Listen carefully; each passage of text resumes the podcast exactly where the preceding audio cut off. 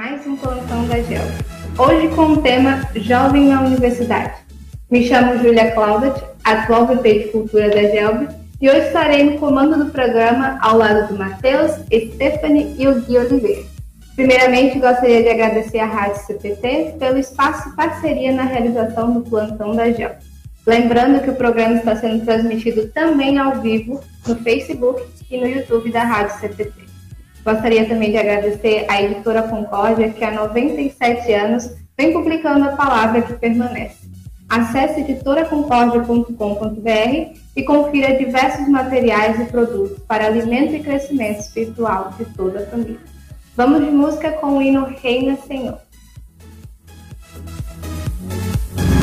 Todos os dias está comigo, é a promessa que revelou, e pelo seu poder salvo estou. Suas palavras que me guardaram e me livraram da perdição, e hoje vivo na presença do Senhor.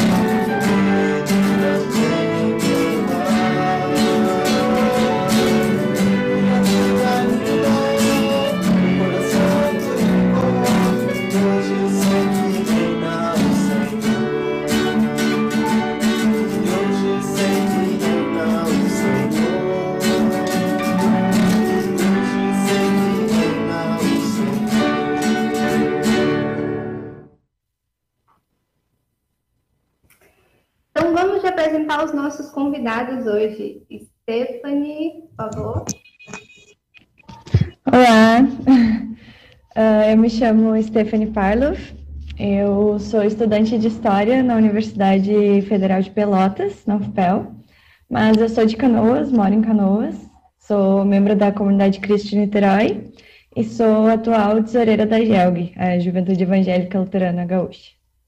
Acho que isso. Tenho 22 anos, Acho que é isso. Matheus? Olá, pessoal, boa noite. Eu sou o Matheus Maelter, tenho 34 anos, sou membro da é Igreja Luterana de Copacabana, aqui no Rio de Janeiro, pastor Tardelli Vosso.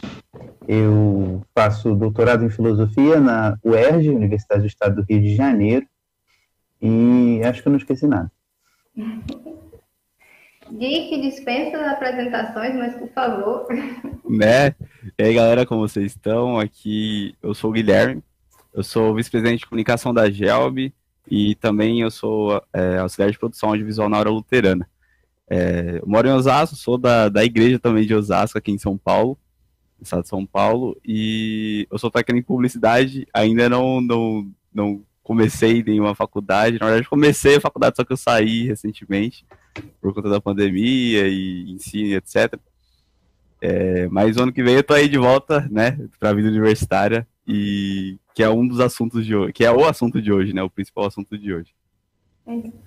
O tema proposto para hoje é o jovem na universidade. A gente sabe que entrar na universidade é um grande passo para alguns jovens, cristãos e não cristãos.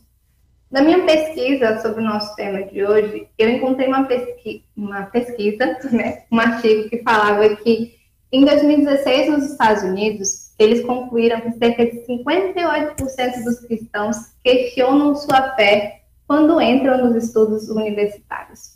Pensando nesse questionamento, eu queria perguntar para vocês se nesse período de universidade que passou ou que vocês ainda estão, vocês encontraram com esse questionamento de fé tiveram alguma dificuldade? Como é que foi essa experiência de ser cristão dentro da universidade? Quem quer começar? Matheus, por favor. Ok. É, eu acho que em certo momento a gente sempre questiona a fé, né? Eu confesso que eu tenho muita dificuldade de dizer que foi por causa da universidade, porque eu realmente não sei a, as causas. Eu sempre gostei de ler muito, e basicamente o que a gente faz na Universidade de Filosofia é ler. Né? Então, é, entre as minhas leituras da faculdade, as minhas leituras cristãs, né, pessoais mesmo, é, é, eu fui crescendo e, e, naturalmente as minhas, é, eu comecei a questionar algumas coisas que eu acreditava. Eu nunca cheguei a ponto de questionar é, o cristianismo querendo saber se eu devo continuar ou não. Né? Nunca foi uma questão para mim abandonar a fé cristã mas eu sempre questionei alguns pontos né, que pareciam estranhos na minha formação cristã. É, e nesse processo, algumas crenças permaneceram, outras se foram, sempre pautado na palavra. Né? Quando a gente fala de fé, quando eu penso fé, estou pensando que a palavra é o meu crivo, e a partir dela eu, eu, eu sigo.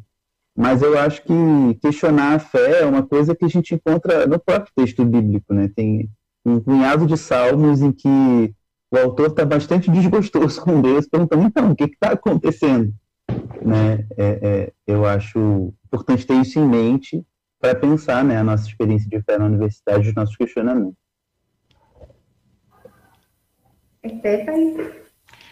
Um, eu acho que eu, eu nunca cheguei a questionar a fé por causa da universidade. Eu também acho que o questionar da fé é um processo natural do ser humano pecador. Acho que todo mundo faz isso em algum momento, mas da minha parte nunca aconteceu por causa da universidade. Já aconteceu de eu ver pessoas questionando a própria fé dentro da universidade, mas uh, acho que a universidade se encaixa aí como uma etapa da vida.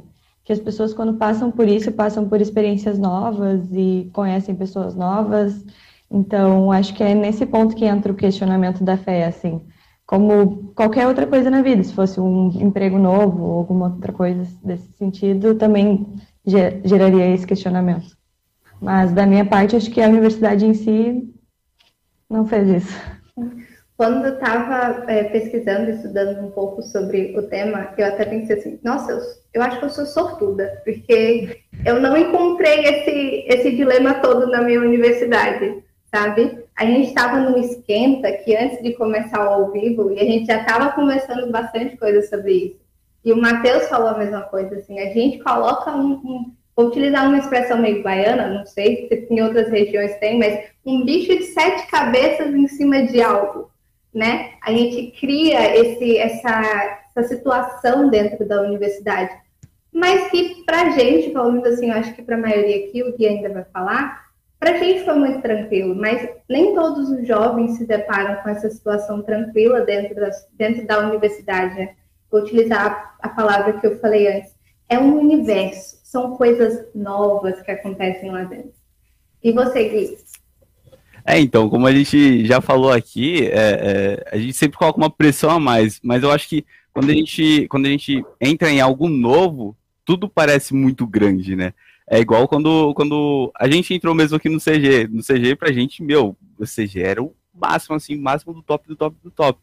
E realmente é o máximo do top, do top, do top. Só que é, é, a gente, quando a gente entra, a gente vê que não é, não é, não é tão, tão impossível de alcançar, sabe?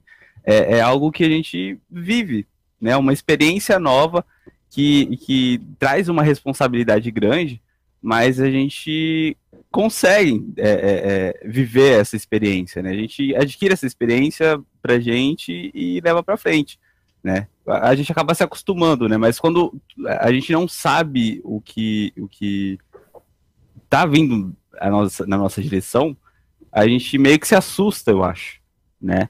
Então, nessa parte, eu acho que, que, que é o que traz esse, esse peso pra gente antes da gente entrar na, na faculdade, ou até no comecinho ali, sabe? É, na, quando eu entrei na faculdade, é, eu não eu não senti toda essa pressão vindo da sala, até porque eu tive um semestre ali, né? Então foi bem, bem realmente no começo, né? Mas é, é, eu, eu, não senti toda essa pressão que eu achei que eu sentiria, né? Claro, ainda nesse primeiro semestre eu tive alguns questionamentos é, vindos de fora, né?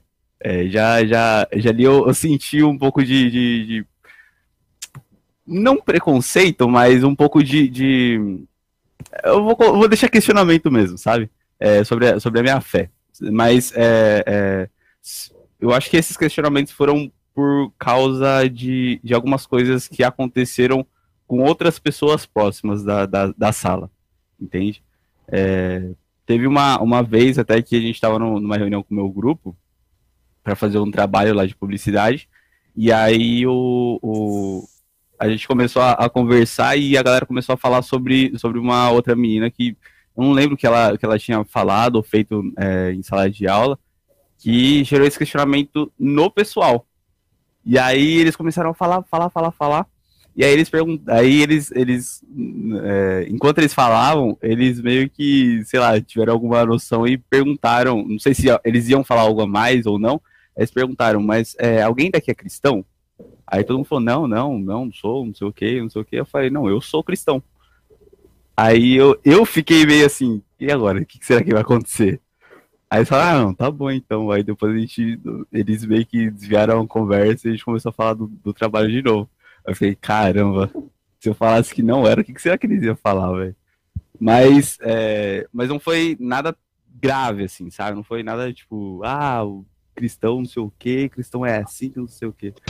É, eu acho que é mais questionamento em relação a atitudes, né? Que a galera acha que cristão é perfeito, né? Eu, eu, eu acho, né? Eu não tenho essa visão. Mas, porque eu tô dentro da igreja, né? Mas eu acho que a galera vê como se cristão fosse perfeito e não pecasse. E isso é meio perigoso, eu acho, né? Mas é isso aí. É isso aí. E nós somos cristãos porque nós reconhecemos o pecado que é em nós, né? Então, é a nossa marca da imperfeição, é o nosso pecado. Então, mas pensando nessa, continuando nesse viés da universidade, é, as nossas situações aqui sempre foram muito tranquilas né? Pelo menos assim, ninguém nunca passou por um, um, um, momento dentro da universidade de alguém questionar, não só a, a si mesmo, porque, como o Matheus falou, a gente passa por momentos de questionar a fé, a Bíblia mostra, né, momentos de questionamento da fé a todo tempo. E a, a nossa vida, pelas tribulações que a gente passa, a gente tem que se manter forte e firme para que a gente não se abale nesse questionamento. Mas muitas, muitos jovens dentro da universidade, por conta de toda, todo o universo que a, a universidade traz, né, tudo muito novo. Quando entram e quando entram com uma fé fraca, às vezes acabam lidando e, fraquejando, sim, com situações que, que fogem da conduta cristã, né? vocês já presenciaram alguém? Como é que vocês pensam em relação a isso? Não, não acredito que, que isso possa acontecer dentro da universidade, isso é balela. Não, na universidade todo mundo é de boa, aceita tudo. Como é que é? Uh, Para mim, em relação ao meu curso, especificamente falando da história, eu sinto bastante esse debate. Acontece muito dentro em sala de aula, porque, obviamente, a gente está olhando a história e a igreja como um todo faz parte da história. Então, esse debate entra na sala de aula, assim, muito frequentemente. E as pessoas, aconteceu muito das pessoas ficarem surpresas. Deu, quando eu falava, ah, eu sou luterana. Aí as pessoas ficavam, como assim tu é luterano? E, tipo, tu estuda e tu vai pra festa e faz esse tipo de coisa. Uh, como ele falou, que eles esperam que as pessoas da igreja sejam perfeitas ou sejam super estereótipo, assim. Uh, e já aconteceu de falarem coisas erradas também, mas aí era sobre conhecimentos gerais, assim. Ah, porque na igreja tem isso. E daí eu falava, tipo, não, não tem, não é assim. Não é isso que a gente acredita e tal. Mas em relação a atitudes, eu acho que as pessoas não tendem muito a, a perguntar, assim, a perguntar o que, que tu acha disso, como é que tu... Porque eu sei que, obviamente, a gente conversa com os nossos amigos, nosso ciclo, assim, mas é bem uma questão assim, ah, eu nem sabia que tu era cristão. E às vezes a gente fala e demonstra que é cristão e as pessoas acabam só esquecendo, tipo, tirando isso da cabeça, assim. Só por tirar mesmo. É, o, o curso de filosofia é um pouco diferente da história, porque, pelo menos em sala de aula, cristianismo nunca é uma polêmica. Eu nunca experimentei isso. Inclusive, teve um, um, um boom de interesse na UERJ em filosofia da religião, quando depois de muito tempo voltou a ter essa cadeira. O meu orientador é um professor que dá, fala de filosofia da religião, que é teólogo também, que sabe bastante Lutero e tal. Então, na verdade, as pessoas se interessam bastante, mas basicamente a gente só fala de cristianismo ou quando você tem um professor que trata um filósofo que fala de questões cristãs, ou quando você estuda Idade Média que não tem muito para onde você correr, entendeu? A não ser que seu professor seja muito outsider e queira dar filosofia árabe e filosofia judaica, você vai estudar São Tomás de Aquino, Santo Agostinho, Santo Anselmo, entendeu? E nos corredores, no trato com os amigos, é, é, é, eu tenho a impressão de que as pessoas acham que nesses cursos de humanas, história, de filosofia, só tem ateu. Né? Uhum. Mas, na verdade, tem uma pluralidade incrível de religiões. Né? Desde o cristão mais conservador, católico, opus dei, sei lá, até candomblecistas, é, é, umbandistas ou pessoas de, de, de Hare Krishna, tem de tudo. Né? Então, é, é, é vira, vira quase que um, um, quando você não, não julga as pessoas, não dá brecha para as pessoas te julgarem, ou quando você não está num círculo que tem preconceito com o que você é, vira meio que um debate de ideias, né? Então a gente fica, sei lá, questionando coisas diferentes. Tem aquela zoeira normal, mas quando eu entrei na graduação, por exemplo, éramos, sei lá, sete pessoas, três crentes, é, é, é, você acha que uma menina acho que era Tete, um menino que era de religião afro, e assim a gente vivia. Então, eu tinha um agnóstico que depois voltou para o cristianismo, tem de tudo. Gente. É, dentro da universidade, é, essa questão do, da, das multiculturas, né, das pessoas dentro da universidade, eu nunca tive, nunca presenciei, nunca tive comigo nada que fosse enfragrecido. Mas um acontecimento que eu contei até no, no plantão da GELB sobre o feminismo, né? De dentro da universidade a gente sabe que os movimentos sociais são muito grandes, né? De causas sociais são muito fortes. Os jovens é, abraçam isso com grande força. Pelo menos aqui na minha universidade eu sempre vi muito isso. não sei como é que é nas universidades de vocês, mas é, uma vez uma menina, por eu afirmar ser cristã, ela me classificou como machista, né? Ah, então você acredita na submissão da mulher e blá blá blá e não sei o quê. Esse foi o único confronto que eu tive, para mim não foi muito grande, né? Não tem que foi muito pior. Mas dentro da universidade a gente tem esses movimentos. Como é que vocês conseguem enxergar o papel do cristão, abraçar esses movimentos da, das, das universidades sem perder a sua essência? Será que isso é possível? Não é? Engajar dentro da universidade sendo cristão ou é só balela da minha cabeça? Fala, Stephanie. Uh, eu acho que não só é possível, como é necessário, porque a gente precisa, se não aderir, uh, pelo menos entender e saber o que, que se trata, saber o, o, que falar, o que comentar, o que está certo, o que está errado. Porque eu gosto muito de falar que esses movimentos, eu falo do feminismo porque é onde eu estou inserida, mas esses movimentos eles são que nem a igreja, tem pessoas e pessoas são falhas. Então nem tudo é perfeito, mas a ideia em si, no geral, é muito importante de entender. E a gente estar tá inserido dentro da sociedade é importante para o cristão, porque o cristão não está no mundo para viver só entre os cristãos, né? A gente está para fazer missão, então, para espalhar a palavra de Deus. E para a gente fazer isso, a gente não pode só falar com quem é da mesma igreja. Então, a gente tem que ir conversar, debater. E estar presente nos movimentos sociais é importante por isso, porque tu conhece a realidade de outras pessoas, tu expõe a tua e tu vê onde a tua religião se encaixa nisso. Então, acho que é muito importante ter esse conhecimento.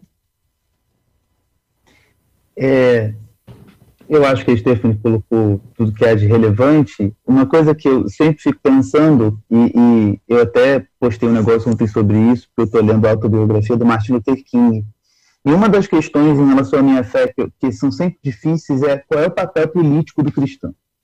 E o luteranismo, gente, eu, para quem não sabe, eu venho de fora, da, não, não, nasci luterano, né? me tornei luterano, e, e para quem vem de fora percebe, por exemplo, por que, que essa menina chegou para a Júlia e, e, e é, presumiu que ela é machista só porque ela é cristã. Né? Que existe um certo movimento cristão que é muito popular, que tem essas premissas, né? Então, um dos nossos papéis é mostrar para as pessoas o que é o cristianismo. Né? Eu, eu, costumo falar, gente, eu não sou evangelista. Então, meu papel na universidade é conversar com as pessoas e explicar para elas o que elas estão dizendo que é cristianismo não é cristianismo. Né? E, e o nosso papel social, além desse, é um papel de entender que injustiça é pecado. E aí, se você tem, se a igreja não tem movimentos políticos denominacionais, que de fato eu acho que não tem que ter, né? mas outros, ou, outras instituições ou outros grupos têm movimentos que têm como pauta combater a injustiça, a gente tem, como o Stefano falou, que conhecer aquilo, saber do que se trata e entender qual é o nosso papel como cristãos naquele meio. Porque o, o, a pergunta da Júlia é muito legal, a, o modo como ela aparece. Porque ela já aparece, não estou falando que a Júlia pensa isso, mas o modo como a gente constrói a pergunta já meio que pensa que o cristianismo não coaduna com isso, né? Não, não, não é compatível. Mas é. A gente, antes de entrar aqui, a gente estava brincando e eu mostrei um livro que chama Anarquia e Cristianismo, de um autor francês que eu gosto bastante, que era teólogo protestante. É, e aí o, o, alguém falou: Nossa, mas anarquia e cristianismo na mesma capa. Né? Eu nunca pensei em ver isso. Mas existe, assim como existem feministas cristãs, existem anarquistas cristãos, existem marxistas cristãos.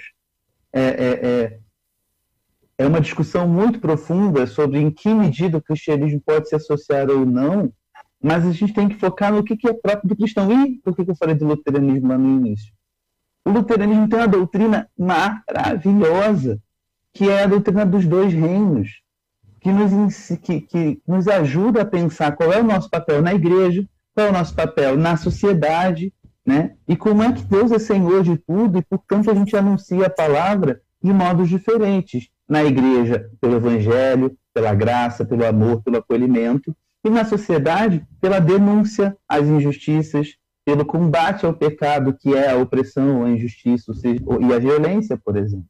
Então, eu acho que o cristão ele tem que estar sempre antenado com tudo, sabendo também qual é a sua posição pessoal, política e ter a palavra como crime. E a partir da palavra você vai, você precisa ser cristão, tanto sendo conservador quanto sendo progressista. Porque se você, no meio dos conservadores, não é distinguível, ou no meio dos progressistas não é distinguível, o seu cristianismo não faz diferença. Né? Esse é o desafio: é como é que eu sou cristão em qualquer meio, não só no meio político ou no meio universitário em qualquer meio, mas vamos ficar no meio universitário. Você estava falando sobre o papel né, do cristão. E aí eu vou pensar no papel do jovem cristão. Né? As dificuldades elas vão existir e, e essa, essa, esse pensamento do luteranismo dos dois reinos é o que muitos jovens hoje, luteranos ou não, né? Eu, eu penso assim, luterano porque é a, a igreja que eu congresso. A gente não entende isso. A gente confunde os dois. A gente acha que o que eu faço dentro do meu, o que eu faço para o reino de Deus é, tem que ser imposto dentro da, dentro do, do mundo, né? Óbvio, eu não vou esconder a minha identidade cristã no mundo, né? Mas dentro da, da, da universidade, como você falou, eu não sou evangelista, eu não vou é, pregar ferro e fogo para aquelas pessoas o que é o meu papel de cristão dentro da universidade. Eu vou falar de Cristo, do meu modo, do meu jeito. E a gente, como cristão, a gente ainda está se encontrando, jovem cristão dentro da universidade, eu penso assim, os que estão entrando na universidade, os que ainda têm a dificuldade de ajeitar na cabeça qual é o papel deles naquele meio, né? A gente encontra essa, essa dificuldade de, peraí, eu sou cristão, como é que eu vou falar de Cristo dentro da universidade? Como é que eu vou falar de Cristo sem ferir a quem não é cristão e mostrando para os cristãos que enxergam um pouco diferente que eu posso falar de Cristo dessa forma, né? Eu acho que é aí que mora a dificuldade de muitos jovens dentro desse meio. Porque voltando, batendo na mesma tecla, é um multiverso, são culturas diferentes. Você vai encontrar pessoas que vão ser toleráveis ao que você vai falar e você vai encontrar pessoas que não querem mais que você se exploda, né? Para você isso é cristianismo. É a, palavra, é a verdade. Tem pessoas que não estão nem aí, tem pessoas que vão falar assim, você é cristã, então você é machista. Nem espere falar nada. Peraí, não, não, tenho contra-argumento. Eu sou taxada com aquilo e pronto, acabou, eu vou ser para sempre daquele jeito. Então, ser jovem cristão, um jovem que ainda está iniciando nesse meio, é um pouco difícil, sim é um pouco difícil pelos questionamentos que a gente tem de qual é o nosso papel ali dentro, ainda mais quando a gente não sabe qual é o papel. Então, pensando assim, vocês já estão, eu não sei, a Stephanie, quanto tempo ela já está? Está terminando a graduação? Está no? Estou terminando. É, o seu papel como cristã dentro da, dentro da universidade, é, o que, que você conseguiu levar como função, como seu papel? Como é que você enxergou esse seu papel de historiadora como cristã, sabe? Como é que você, quando você fala assim, não, eu vou fazer universidade de, de história, eu penso assim, eu vou fazer música, eu quero tocar na igreja melhor, porque, não, não era bem isso. Mas eu posso utilizar essa minha profissão, me especializar dentro dessa profissão para tocar melhor na igreja, né? A gente tem essa questão de utilizar o nosso dom dentro da igreja e se especializar nele também. Quando você entrou nessa universidade, você escolheu esse curso, como é que você pensou? O meu papel de cristã historiadora, né? Como é que eu posso trabalhar isso dentro da, dentro da universidade, dentro da igreja? Uh, na história existe um. No primeiro semestre, assim, a gente aprende muito. A primeira coisa é que não existe neutralidade. A gente debate muito isso, porque tudo que eu sou influencia em tudo que eu faço. Então, eu ter nascido cristã luterana, eu ter morado em Canoas, eu ter nascido em Porto Alegre, morado em Pelotas, tudo isso, cara, se eu saio de casa para direita e não para esquerda, isso foi uma escolha. Então, tudo que eu sou vai refletir no meu trabalho, independente do independente do se eu quero refletir ou não. Uh, e, obviamente, a gente quer, a gente quer levar a palavra de Deus ao mundo, quer que mais pessoas se tornem cristãs. E quer levar a palavra, né? Mas eu sempre vejo dessa forma, assim, que eu sempre tive muita dificuldade com a questão do testemunho. Desde adolescente, assim, eu pensava, ai, mas eu não consigo testemunhar. Quando, na verdade, nós sermos cristãos e levarmos uma vida cristã já é um exemplo, já é um testemunho. Então, eu me enxergo dessa forma. Eu quero seguir carreira acadêmica, quero fazer mestrado, doutorado, escrever o quanto que eu puder então, tudo que eu escrever vai ter um pouco do cristianismo e eu espero que talvez algum dia eu possa fazer uma coisa mais direcionada ainda. Inclusive, eu, eu participei de uma bolsa agora de iniciação de pesquisa, que a minha chefe era. Ela estudava luteranismo aqui no Rio Grande do Sul. Então, são coisas bem interessantes que a gente pode trazer, e eu acredito que seja assim com todas as áreas. Se tu é cristão e tu está inserido no meio da universidade, tu já está sendo um testemunho para aquele lugar.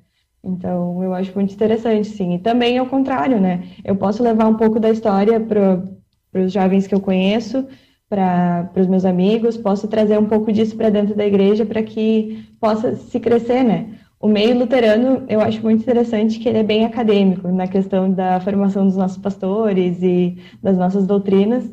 E eu acho isso muito bom, muito bom, porque é realmente dar voz a cientistas que trabalharam para aquilo a vida inteira e também caminhar isso junto com a palavra, porque elas não precisam se separar, elas podem caminhar juntas. É, bom, eu estou na universidade há 12 anos, né? é, é, meio que uma certa paixão, assim, na mesma universidade. É, eu, eu costumo dizer, né, para responder a pergunta o que, que eu pensei quando eu fiz a filosofia, eu costumo dizer que não é a gente que escolhe a filosofia, é a filosofia que escolhe a gente. É tipo uma doença que você pega e você não tem mais cura, entendeu? Mas é, é eu tenho muito uma, uma compreensão talvez um pouco pentecostal demais para alguns luteranos, de que Deus me conduziu para isso. Né? É, antes de eu ser luterano, da tradição que eu vinha, tinha muita essa coisa de a gente orar sobre isso, saber o que, que Deus quer para minha vida e tal. É, é, e eu foi meio que um milagre eu entrando na universidade. Claro, eu estudei e tal, mas eu sei que eu não estudei o suficiente para passar. Mas eu dei o meu melhor eu acho que Deus considerou isso de alguma forma. Mas eu, eu quando eu entro na filosofia, eu, eu, descubro que é aquilo que eu quero para a vida e eu vou descobrindo, é, eu fui descobrindo como que eu posso servir a Deus através da filosofia, tanto na filosofia quanto com a filosofia na igreja. Então, é, por exemplo, vocês estavam falando sobre testemunhar. Né? A gente tem um, vício, é, esse é o tipo de coisa que eu gosto de estudar, inclusive eu nunca estudei, mas assim, por que, que a gente acha que testemunhar é só falar sobre? Né? É, como eu disse, eu não, não me considero um evangelista, então para mim falar de Jesus sempre foi muito complicado. E conforme você vai pensando, por exemplo, é, é, missão na Bíblia, e, e, você vê como é que Paulo fala, por exemplo, que foi o, o, trabalho dele com os cristãos em Éfeso, né? o trabalho que ele teve, o discipulado que ele fez, você percebe que aquilo leva tempo, que aquilo tem um envolvimento pessoal, que não é só entregar folheto, então você vai descobrindo, como eu descobri, que eu não preciso falar de Jesus. Eu posso ser Jesus para as pessoas. Né? Então, o que, que eu levei para a faculdade de ser cristão? É, é legal essa pergunta que a Júlia fez, porque me lembra uma coisa que eu tinha esquecido.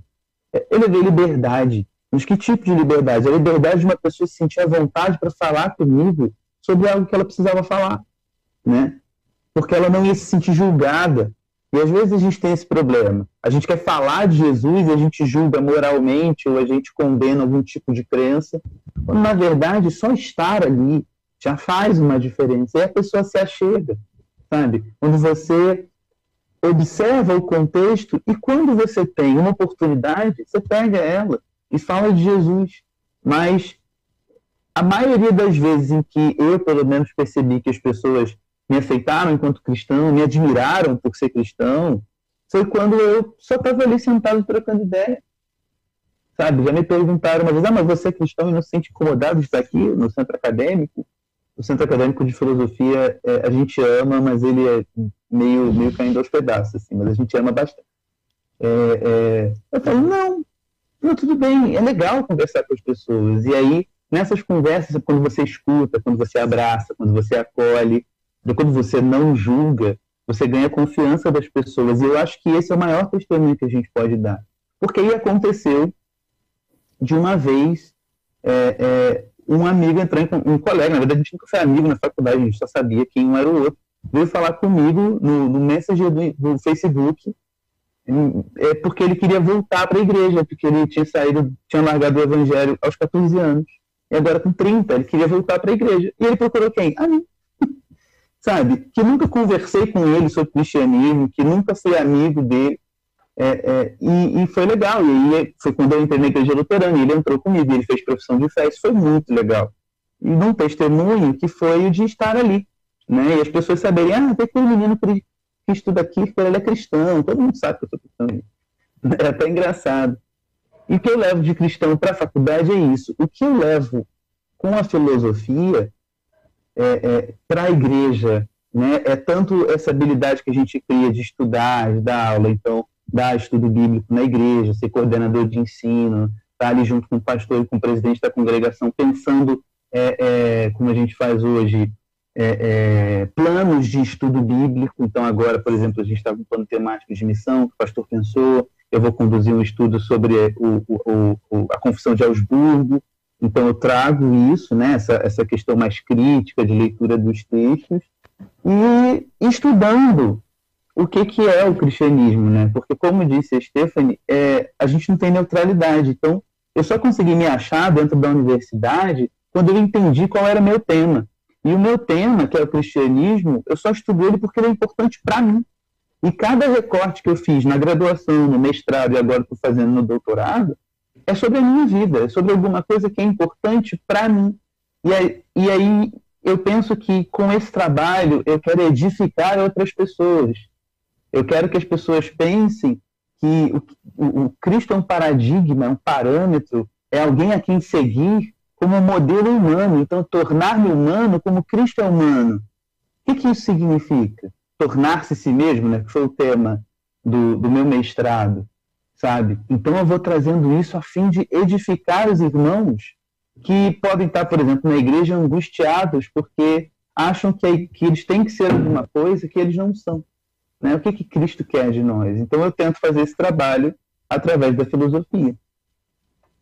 Quando eu penso nesse tema sobre a questão do meu curso e de como eu posso edificar o reino de Deus com a minha profissão, eu sei que muitos músicos dentro da igreja, eu não lembro agora qual a expressão que eles utilizam, mas muitos músicos dentro da igreja, eles só tocam dentro da igreja e eles dedicam, eu acho que é essa palavra, dedicam o instrumento deles, o dom deles da, da, da música só para a igreja, somente para a igreja, só tocam dentro da igreja, não, trocam, não tocam fora da igreja, só tocam músicas é, gospel. Então, quando eu fiz o curso de música, é, eu fiquei pensando assim, será que eu sou menos crente por eu não fazer isso que os crentes fazem? Sabe? Eu toco música, tá certo que o meu instrumento é de. Eu toco música erudita, né? Óbvio que em casamento a gente toca várias músicas, em outras coisas também. E toca onde tiver que tocar. Tá chamando para tocar, a gente toca. Mas eu ficava me questionando sobre isso. Será que dedicar o meu instrumento, a minha música? Poxa, eu toco. Hoje eu tenho uma aluna que ela segue essa linha e eu falo assim, mas espera aí. O dom da música é um dom de Deus, né? Óbvio que tem pessoas que vão utilizar a música para objetivo próprio, mas a música é tão pura, a música sem letra, né? Ela é tão pura, é uma coisa tão singela, como é que eu posso culpar por ela não ser, por ela não vir de um cristão, né? Ou como é que eu posso culpá-la por não estar no meio cristão? E por aí vai. Mas eu tenho uma pergunta aqui, na verdade, um comentário para o Matheus, que surgiu aqui no Facebook. Um marxista verdadeiro jamais será cristão. E aí eu tenho que explicar pra gente. Eu acho que o pessoal da história sabe muito melhor de Marx do que, qualquer pessoa da filosofia, especialmente eu, que não sou então, política.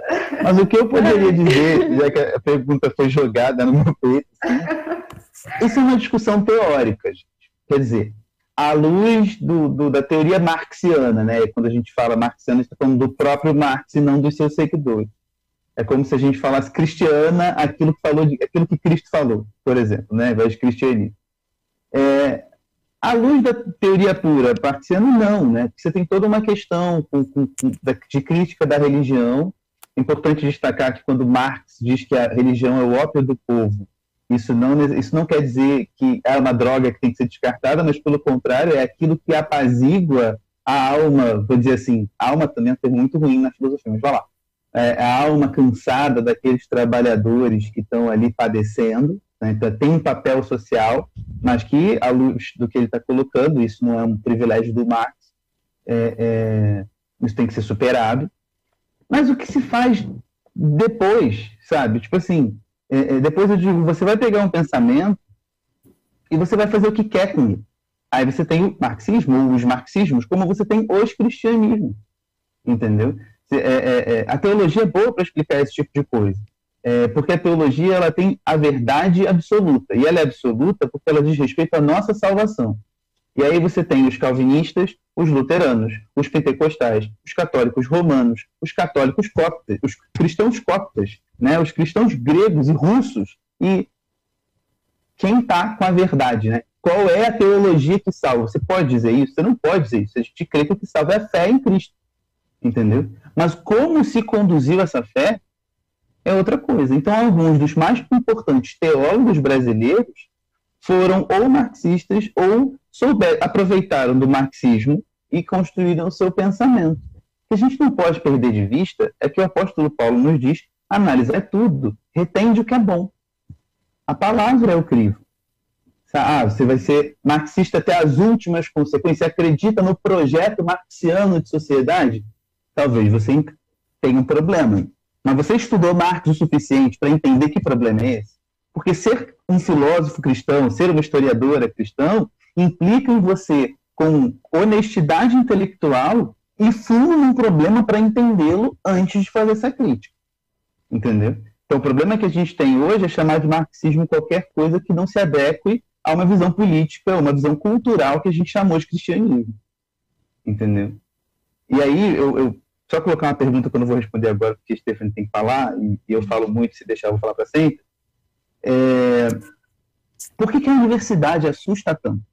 Por que, que a gente não pergunta, ah, é, é, não alerta o jovem que vai ter o primeiro emprego dele para tomar cuidado, porque lá ele pode perder a fé? Né? Por que, que a universidade tem que, diferente de qualquer outro ambiente da sociedade, que vai ser tão grande quanto entrar no CG, que o Gui estava falando? Enfim.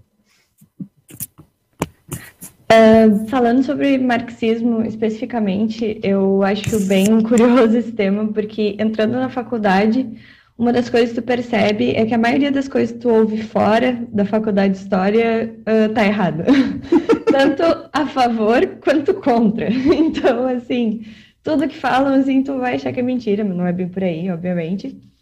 Mas uh, eu realmente acho que o, o Marx, ele tem várias teorias e aborda várias esferas, digamos assim. Tem a parte econômica, tem a parte historiadora, tem a parte filosófica, uh, que são várias teorias. E o que a gente conhece por marxismo é realmente mais outras pessoas que pegaram a, a teoria dele, se tornaram marxistas e colocaram outras ideias em cima. Uh, então, eu acho bem radical essa frase, não concordo nem um pouco. Uh, mas concordo que todas as teorias, elas têm, quando a gente vai partir do nosso trabalho, né, analisando teorias de sociedade, política, história, filosofia, uh, a gente tem que olhar com esse olhar, não para o autor, não para qualquer outras coisas, mas para a teoria em si, porque a gente tem que entender se está de acordo com as nossas ideias, porque não adianta nada eu fazer um trabalho numa teoria baseado em alguma coisa que eu não acredito.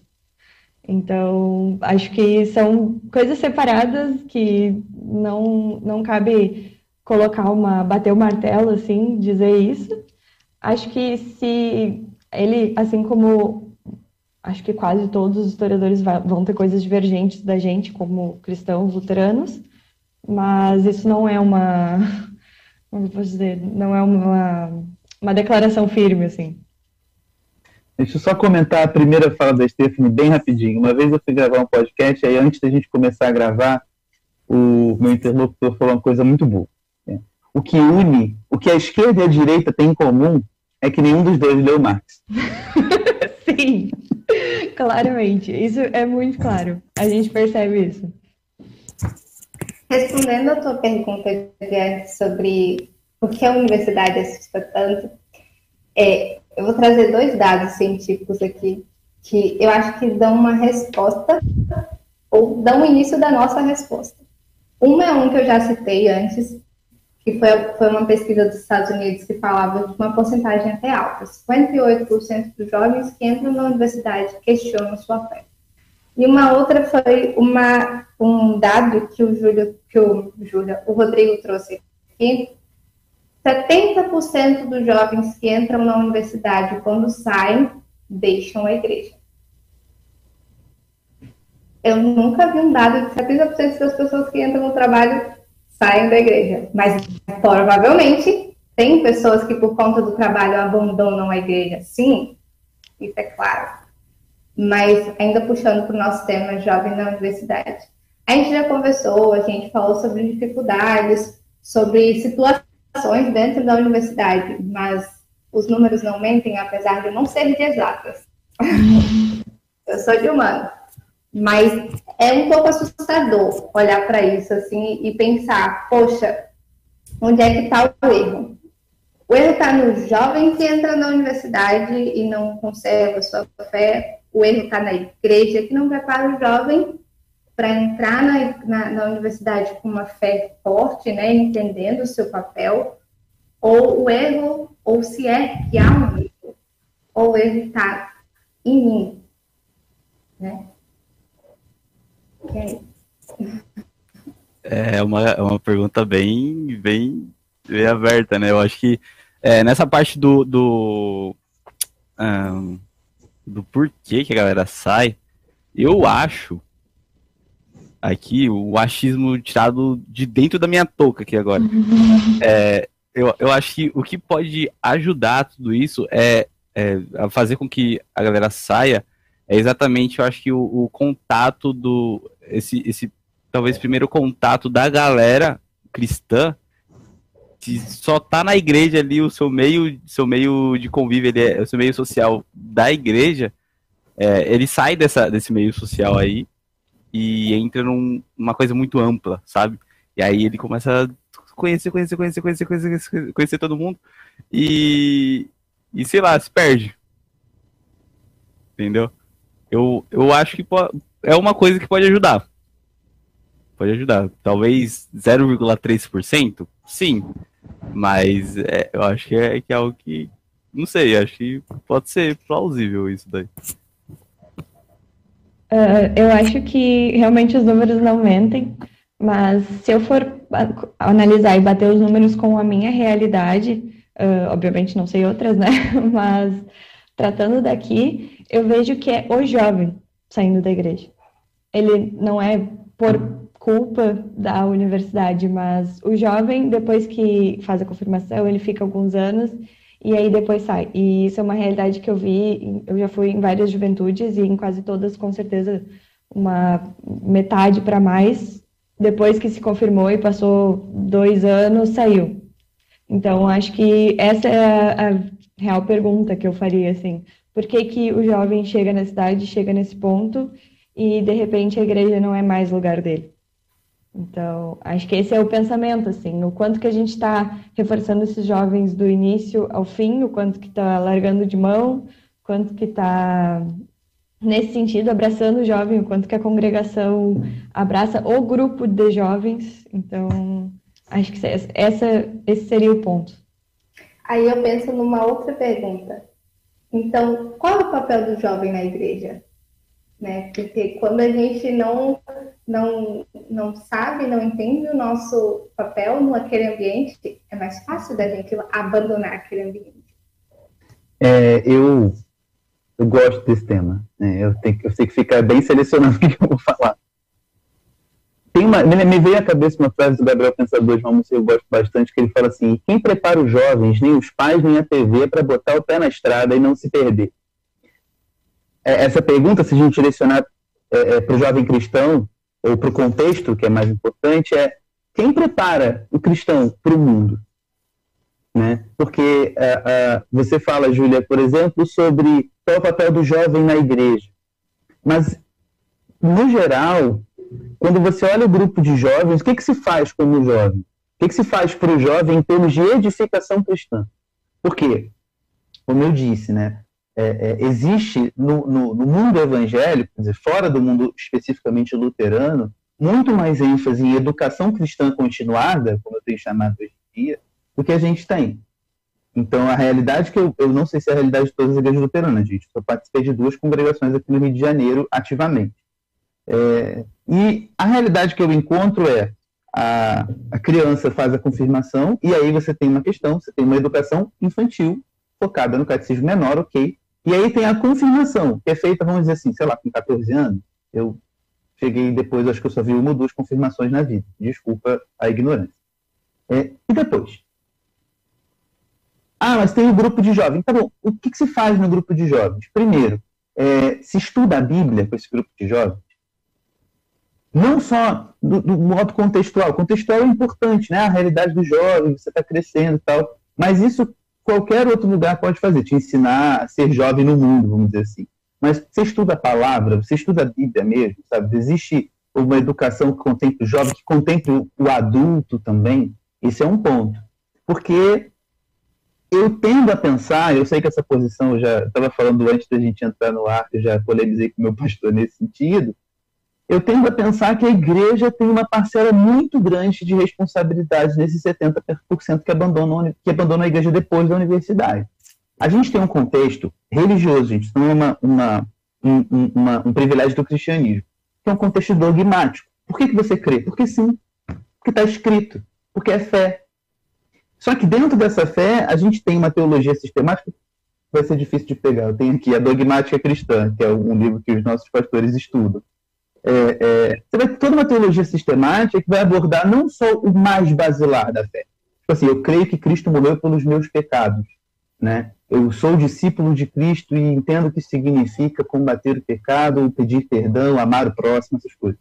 Vai ter, por exemplo, é, crenças que tocam questões que são científicas, entendeu? E se, e se isso a igreja só se preocupou em ensinar isso dogmaticamente, ela, como a gente estava falando antes, vai entrar na universidade, vai descobrir um outro universo, porque ela cresceu numa bolha, descobriu que existe um universo muito maior e não sabe o que fazer com ele. É que nem um cachorro que corre atrás de uma moto e quando a moto para, o cachorro não sabe o que fazer.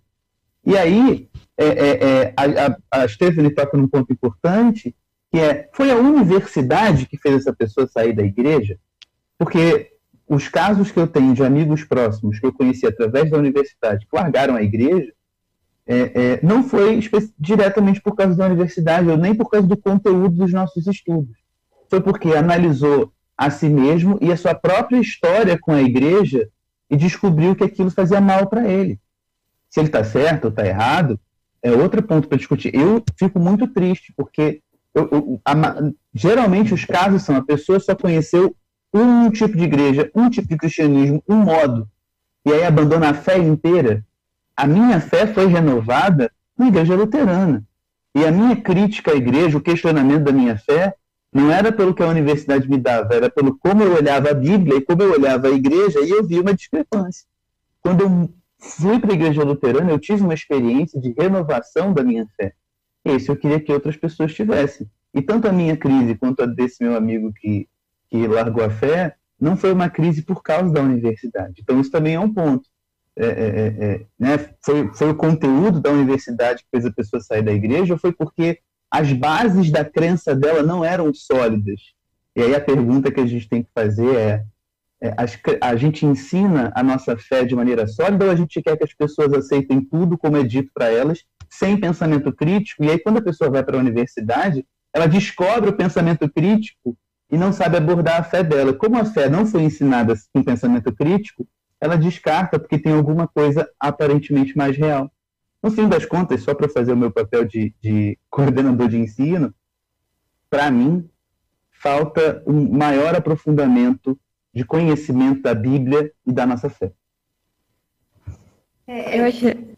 Pode falar. uh, achei bem interessante que tu trouxe sobre uh, o pensamento crítico e eu venho aí no ponto do nosso ensino fundamental como sociedade brasileira, que a gente é muito focado nessa coisa de decoreba e aprender tal e tal coisa, porque precisa saber, uh, e muitas poucas, muitas poucas, e poucas escolas ensinam realmente a pensar.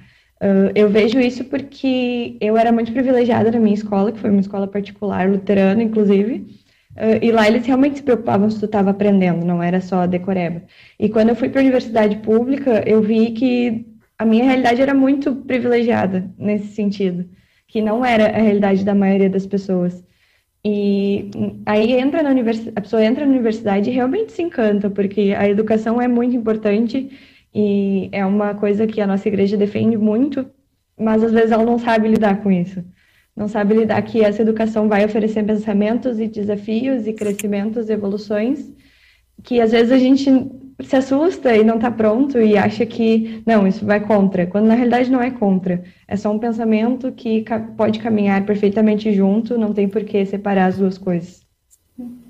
Uma fala, uma fala do Mateus, uma frase, na verdade, educação continuada, né? Uma palavra.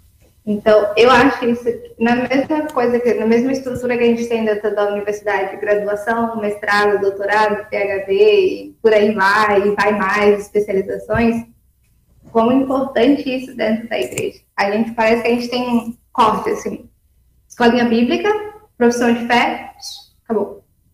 Não existe. Sermão de domingo. Sermão de todo domingo, né? Não tem essa educação continuada. Algumas congregações ele tem a, a escola dominical, né, que é realmente uma continuação. Algumas congregações fazem isso, mas não é muito comum dentro da nossa igreja isso, né? Porque a gente pensa assim, hoje eu, hoje eu jovem, 24 anos, tenho profissão de fé, nasci na minha igreja, nasci na igreja luterana. O que, que eu realmente sei sobre o luteranismo? Como eu posso falar da minha fé dentro da universidade, da minha igreja dentro da universidade, sabe? Eu aprendi o que era, mas eu não aprendi a fazer, sabe? E essa educação continuada dentro da igreja, e aí é a ideia do, das conversas, porque é instigar, é impulsionar, é criar, botar aquela turminha atrás da orelha sobre coisas que a gente quer trazer e conversar dentro da, da nossa igreja, né? E hoje o tema traz esses questionamentos que, é que eu posso fazer como cristão? Como eu posso continuar a minha preparação, os meus estudos na minha fé, para que eu me mantenha forte, para que quando eu chegue dentro da universidade ou em qualquer meio que haja uma, um possível questionamento, a minha fé seja o real, né? E não aquilo que estão me apresentando. Eu acho que a gente chegou numa, numa, numa parte bem interessante da, da, da, da nossa discussão, em relação a, a, ao fortalecimento da fé do jovem, né? Que, que é a nossa base. É, é a mesma coisa que a gente pensar é, como é que um prédio vai ficar em pé sem o seu, sem o seu fundamento ou em um, em um, com fundamento em uma areia, um campo de areia, né? É, se a gente tem um, se a gente não tem uma, uma, uma base muito boa, uma base forte, é, eu acredito que a, a galera não vai, não vai segurar, sabe? É, a gente tem um, um, um, conteúdo teórico muito forte na, na Igreja Luterana, é, na minha opinião, né? É, mas eu acho que ainda falta um pouquinho de prática. Acho que falta um pouquinho de prática.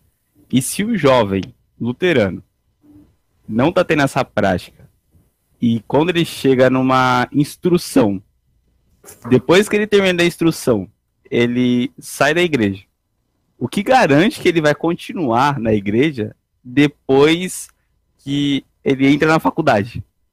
Se na igreja, na instrução, no catecismo, no estudo dentro da igreja, ele não fica, e lá, na, na, na, lá fora? Tem... Mas às vezes o pastor é chato, que ele é. é isso, isso é verdade. Brincadeira. Os pastores agora vão ficar muito bravos com você. Eu só conheço pastores legais. É verdade. O PRJ só tem pastor legal. Isso é verdade. Isso, isso eu tive provas. Os pastores de lá são muito legais. Os paulistas também são muito legais. São, os paulistas são muito legais também. Mas eu acho que eu acho que é isso. Eu acho que a gente precisa focar muito na base. Eu acho que a gente precisa focar na, na, na no jovem quando ele tá, tá ali com a gente no começo, sabe?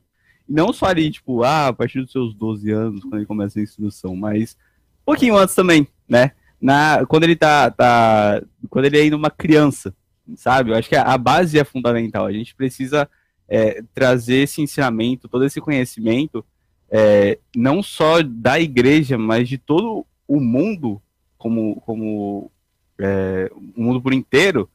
É, eu acho que na, na, na, lá no começo, sabe? No início de tudo para que quando ele chegar lá na frente, ele ter, uma, ter um norte de, do que fazer, de onde seguir, do que falar e etc. Sabe? Eu acho que essa é a parte que a gente precisa é, focar um pouco mais, não só como igreja luterana, mas como igreja no geral. Sabe? Pensar um pouco mais nessa parte. Eu acho interessante esse aspecto do questionamento, porque eu acho que a gente, como igreja, questiona pouco a nossa fé.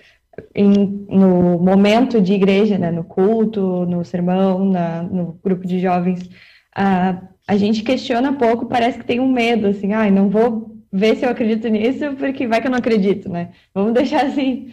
E eu acho isso é uma certa falha, assim, porque a gente precisa se questionar e se defrontar com outros aspectos para entender por que, que eu acredito nisso e não nisso, por que, que eu sou cristã luterana e eu não sou cristã outra coisa, ou não sou cristã. Eu acho que esse questionamento é importante, porque daí quando a gente sai para o mundo, a gente já tem isso formado, já está bem estabelecido, já está bem fundamentado na palavra, para poder uh, resistir, digamos assim. Às vezes eu acho que falta polêmica. Não, eu, isso é sério, gente, porque eu, eu, eu sou eu, eu, eu, eu, eu sou uma pessoa é, é, polêmica e às vezes eu tenho um problema porque eu fico muito acalorado nas discussões, parece que eu estou brigando, então eu mesmo tenho que cuidar. Mas eu sou completamente apaixonado por essas questões que a gente não traz porque traz discordância. Mas é a mesma discordância que o jovem vai encontrar na universidade. Quer dizer, vamos lá. É, é, eu, eu não, não sou teólogo, não quero ser teólogo, mas eu gosto de teologia, então fico discutindo isso com os pastores. A gente tem uma teologia que ensina que a Bíblia é literal, então Gênesis é literal, então Deus criou o mundo daquela maneira e a Terra tem 6 mil anos. Então a teoria da evolução está errada, de acordo com a Bíblia, e quem diz isso, na verdade, discorda da palavra de Deus. E aí tem um peso muito grande. Palavra de Deus. Né? E se a palavra de Deus diz que é assim, é assim tudo bem. É, é, é, é, isso é a teologia da, da, nossa igreja subscreve isso, é uma coisa que a gente tem, só que a gente vai ensinar isso de maneira dogmática.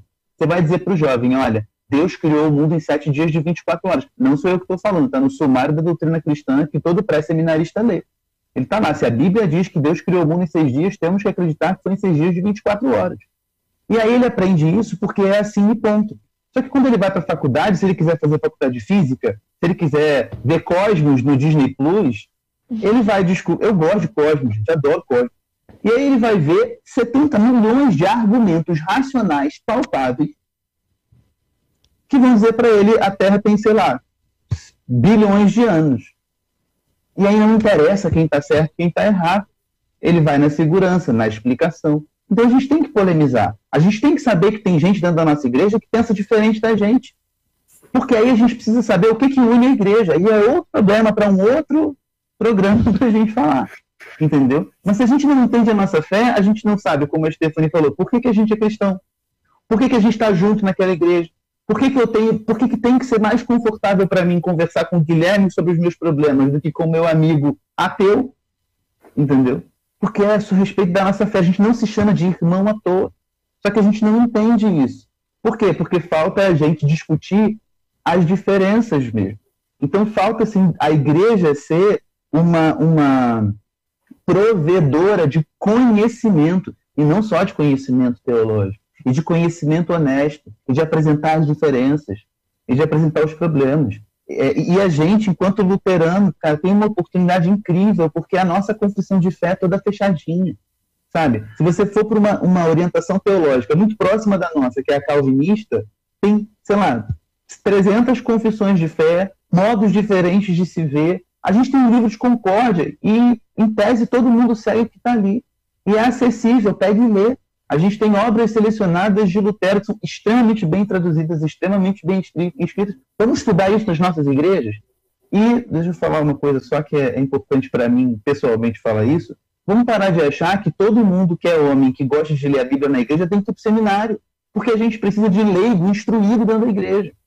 Você tem uma pessoa que tem chamado pastoral, amém, que ele vá para o seminário, que ele seja um excelente pastor, que Deus abençoe a vida dele e que ele seja instrumento de Deus na vida de muitas congregações.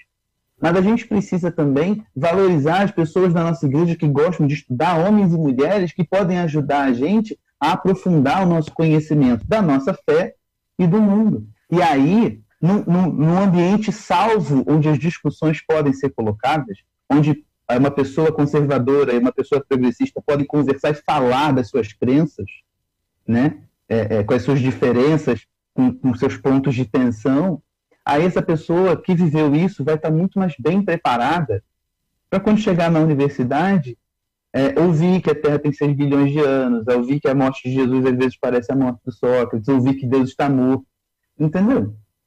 Mas é, é, é o que a gente, o, o, lugar do jovem na igreja é, é o lugar de estudar a palavra e de entender a sua fé, de no meio da crise que é a crise, sei lá, do adolescente, do jovem em início de carreira, descobrir que a fé também entra nessa crise. Como é que as coisas se organizam? Entendeu? Eu acho que é, é, é isso que falta. Entendeu? E despertar nas pessoas o interesse pelo estudo da palavra. Entendeu? Tem podcast, gente, eu recomendo um monte, adoro. Podcast é muito bom. E só para comentar, Matheus, se você soubesse o tanto de vezes que, que foi me falado, meu, você tem que virar pastor, você precisa virar pastor, nossa, você lê a Bíblia, tem que virar pastor, não sei o que. Mano, mas isso enche o saco, a gente não quer ser pastor agora, sabe? É, desculpa, pastores, mas a gente não quer ser pastor. Eu, pelo menos. Eu, eu, não quero ser. Não é porque eu tô estudando que eu quero ser pastor. Eu posso ser líder sem ser pastor. Isso não é desmotivando, tá? É, eu acho que é, as pessoas que têm dom. É, as pessoas têm dom para ser pastor, eu acho que, que realmente. Mas no meu caso, eu acho que eu não tenho dom para ser pastor, sabe? É, acho que ser líder na igreja, é, dando estudos, auxiliando nos estudos, auxiliando os pastores, sim. É, e tem muitos jovens que precisam ser, mas não são todos, não são todos que é, é, é, é têm esse, esse dom, sabe? Mas eu acho que, que tem muita gente também que, que, traba que trabalha isso muito bem e tem esse dom e realmente a gente está precisando muito de, de pastor. Mas não dá pra gente ficar colocando pressão em todo mundo que estuda, assim como, como o, o Matheus falou. É, fazer uma... um... Fala, Guilherme, desculpa, achei que tá. É, você vai falar sobre esse assunto? Continua porque eu vou, vou, vou só comentar, pode falar. Não, só para não parecer também que a gente quer. Tá desmotivando, a gente não tá desmotivando. Parem de mandar as pessoas para seminário, é, não é isso. Não. Mas olha só, a gente tem um contexto de igreja, às vezes, muito pastor-cêntrica, e nem sempre o pastor Sim. É, é, um acadêmico, por exemplo. Sei lá, eu tenho o privilégio de ter um então. pastor que faz doutorado na PUC, entendeu? Então ele, ele sabe lidar com as minhas crises. Mas tem pastor que não tem essa mesma vivência. E quando você tem uma comunidade pastor-cêntrica, ou seja, o pastor faz tudo, você não só impede o desenvolvimento do dom da igreja, dos dons, diferentes dons da igreja, né? como você às vezes deixa esse pastor sozinho.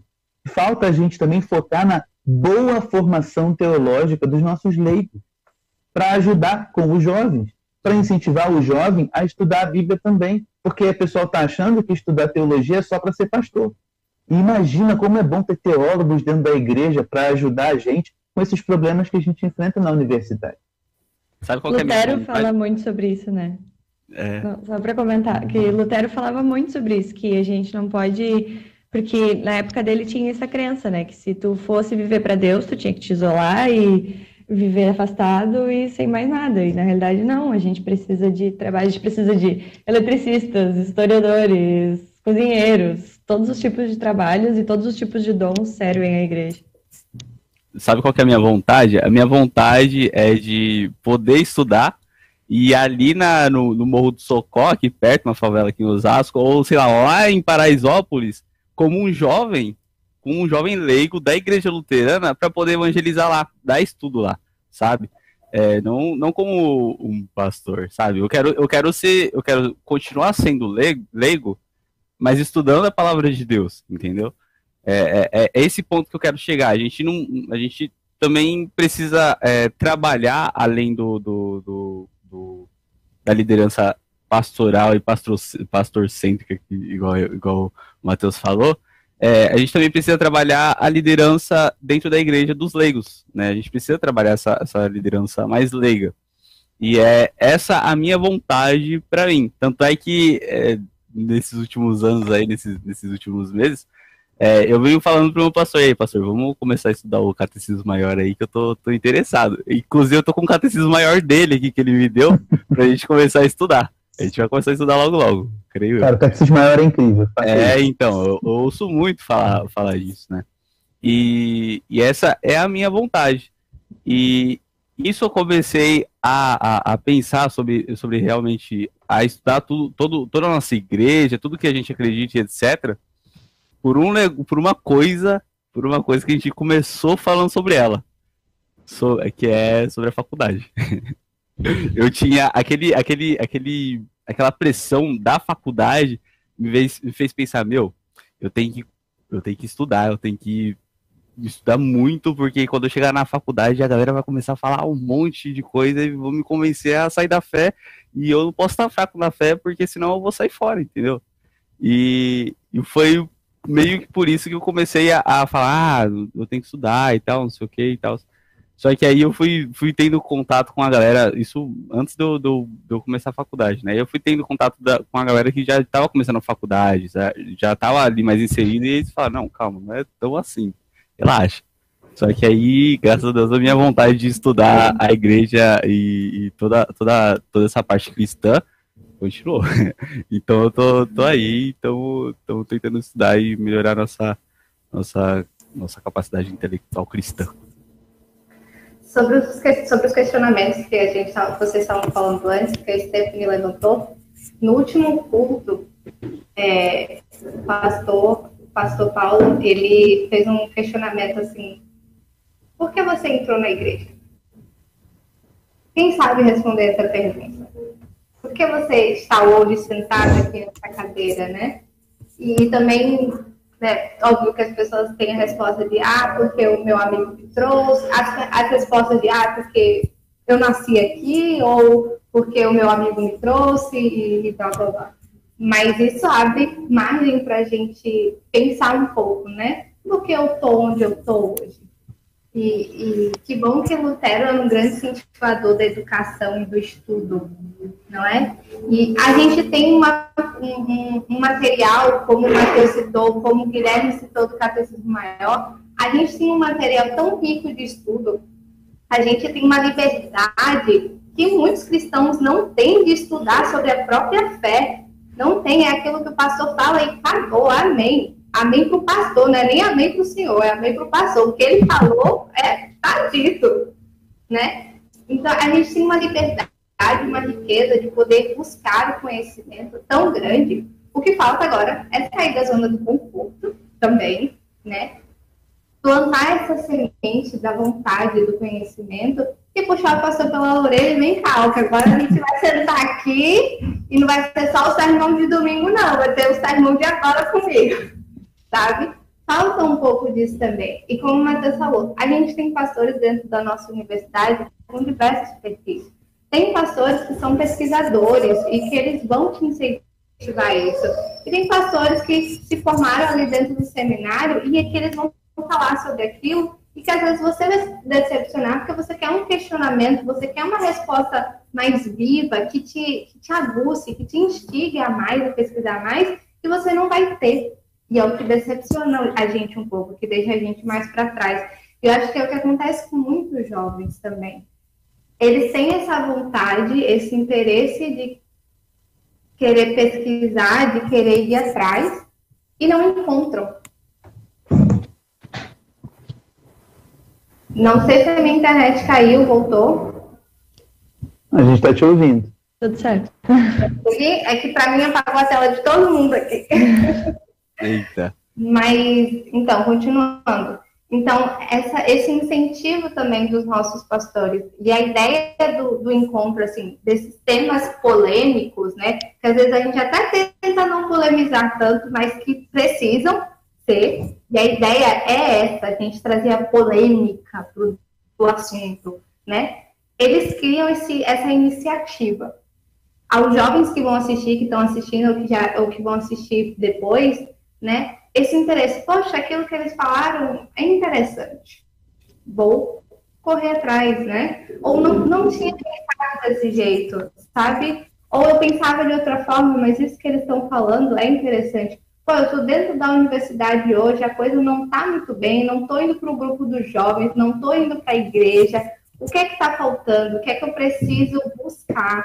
Né? Ou estou, como o Guilherme falou, estou me preparando para entrar nesse meio universitário, que a gente sabe que por mais que a gente aqui não tenha é, não tinha encontrado situações difíceis, tem jovens que. E não é porque a gente não encontra que elas não existem. Né? A gente também tem que pensar dessa forma.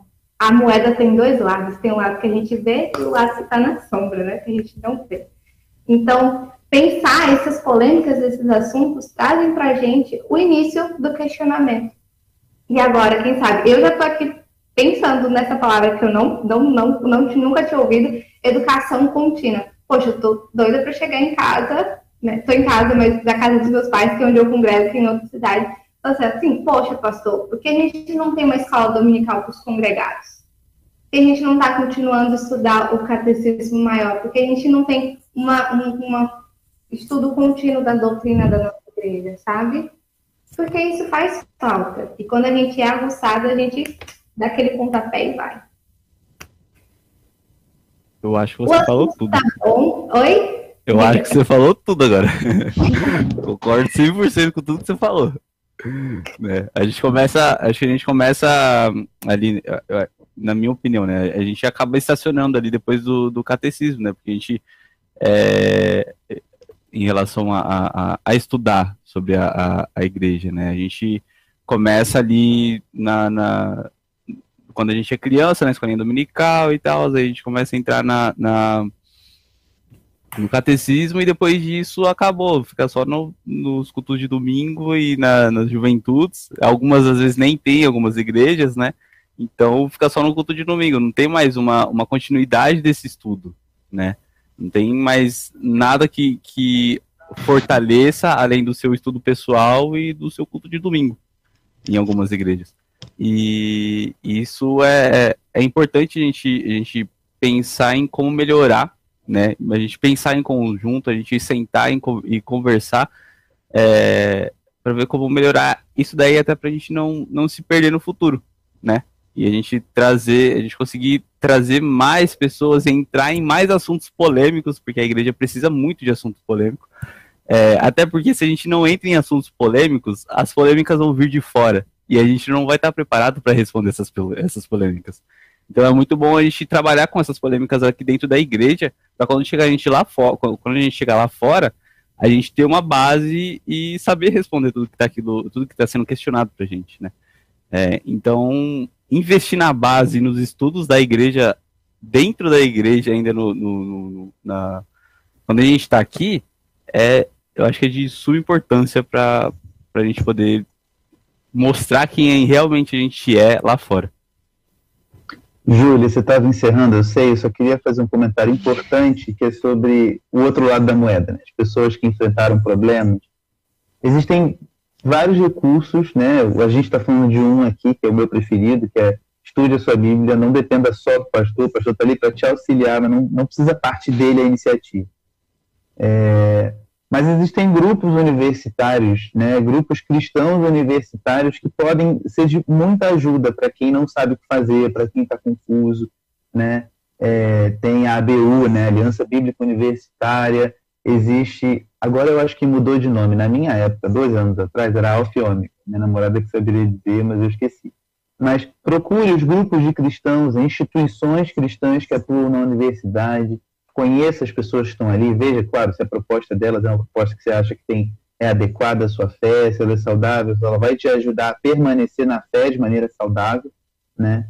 Pode ser um grande socorro, e eu sei que é um grande socorro para muita gente que às vezes está sozinho na universidade, sem nenhum amigo cristão, encontrar um cristão ali para acolher e para falar dos problemas. Como eu ia dizendo, o papo tá bom, né? E, e a ideia dos nossos programas é plantar essa sementinha da polêmica, né?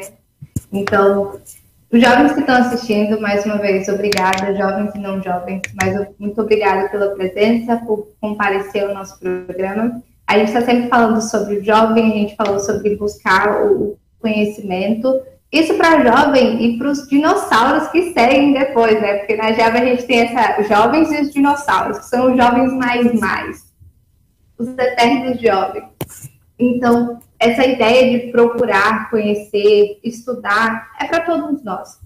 A, a dificuldade, o questionamento da fé, eles surgem para todos. A gente cita aqui jovens na universidade, a gente deu alguns exemplos também fora, no cotidiano, mas isso é eterno, né? Os momentos de dificuldades, questionamentos vão surgir para sempre. E que bom que a gente tem esse recurso da, da palavra de Deus para a gente se comportar, para a gente se apegar, e independente da situação, que a gente saiba que a gente tem um Deus que morreu por nós e que está aqui por nós e para nós, e que em breve estaremos com Ele na eternidade. Gente, muito obrigada. Alguém quer dar mais uma palavra para finalizar? Stefane. Uh, gostei muito do debate, gente. Me sinto muito agradecida pelo convite. Uh, acho que é muito interessante a gente sempre abordar esses, esses assuntos e esses debates. Achei muito bom mesmo, só tenho a agradecer.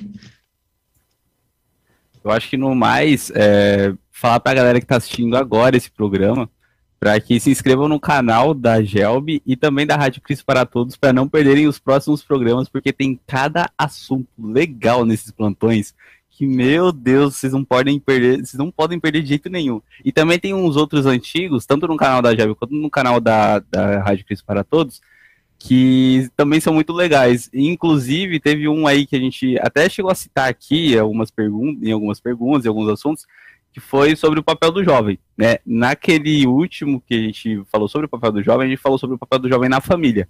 Então assistam lá também, que tá muito legal, tá muito, tá muito top. E também todos os outros aí, porque tem, tem muito programa legal do, do, do Plantão da Gel. Então é isso aí, muito obrigado pela, pela, pela participação aí, a galerinha. Eu queria agradecer também o convite, Júlia e restante do pessoal. Foi é um prazer muito grande sempre estar falando dessas coisas e estar participando com a Gelb. Já que o Guilherme fez o jabá institucional, eu vou fazer o pessoal meu.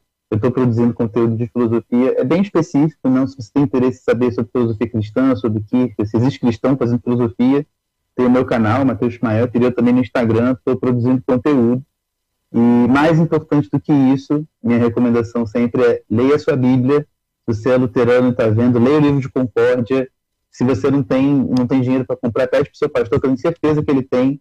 É, é, e se a sua igreja não tem é, escola bíblica para adultos, converse com seu pastor, converse com a sua diretoria e forme um grupo de estudos, porque isso é muito importante para a manutenção da nossa fé e para o nosso testemunho também. Muito obrigado, muito obrigada a todos. Mais uma vez, os últimos avisos aqui.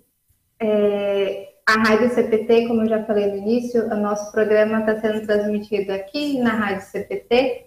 O Gui já falou sobre os nossos outros programas, mas lembrando que o reprise desse programa de hoje vai acontecer no sábado, às duas horas. E para assistir todos os programas da Rádio CPT, é radiocpt.com.br e o aplicativo deles também. Mais uma vez, gente, muito obrigada. Que Deus abençoe cada um de vocês no lugarzinho onde Ele colocou vocês e que vocês possam ser instrumentos dele para mais pessoas. E vamos de música com Nada Temerei, da nossa querida Dag Figu. Beijão, boa noite, tchau, tchau.